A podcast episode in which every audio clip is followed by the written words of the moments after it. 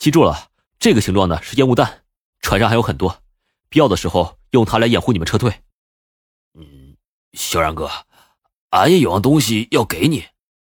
浩南也掏了掏裤兜，递给萧然一个盒子，盒子里面装着的正是之前看过的紧急药品和一把钥匙。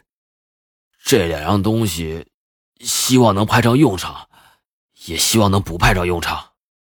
说完，浩南有些惭愧的低下了头，带着胡冰雪和何源两人朝着船的方向走去。众人就这样分开成了两波。萧然这边只剩下了夏清心、苏妍儿、莫晨曦和宋菲儿，这几个女人的目光始终坚定不移的放在萧然的身上，因为他们相信萧然绝对能保护好他们。萧然，放心，我们一直在你身边，这次我们绝对不会拖你后腿的。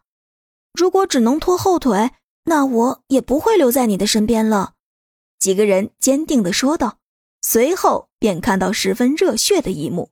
四个女人纷纷掏出手枪，子弹上膛，每个人都露出一副十分坚挺的表情。在萧然眼里看来，此时的场景就像是当年自己在特战队训练士兵时候的样子。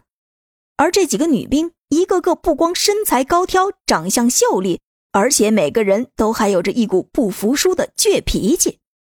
好，萧然打头，几个人朝着秘境里走去。浩南送给他的小盒子，他十分谨慎地放在了自己的内兜里。关键时刻，说不定真能派上用场呢。这次去秘境能不能找到科学家，还是一个未知数。但是萧然坚信，只有找到科学家，才能让一切事情真相大白。进入秘境没有路，全都是茂密的树林，而且坡度十分陡峭。几个人眼看着就触碰到了秘境里面的七彩祥云了。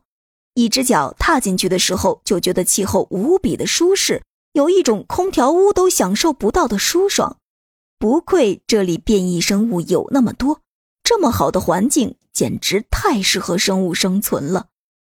也正是因为这里的生态环境好，里面的变异生物都十分强大，而且彼此的竞争都很激烈。基本上外来的生物到这里都无一生还。紧张吗？下陡坡的时候，萧然一只手提着那把狙击枪，开玩笑的问道：“几个女人小心翼翼的举着手枪，一步步的往下走，生怕自己摔倒在地上，拖了团队的后腿。”见到他们那副认真的样子，萧然不禁笑了出来。下坡的路上，众人遇到了几只野兽，不过都是距离很远的时候就发现了。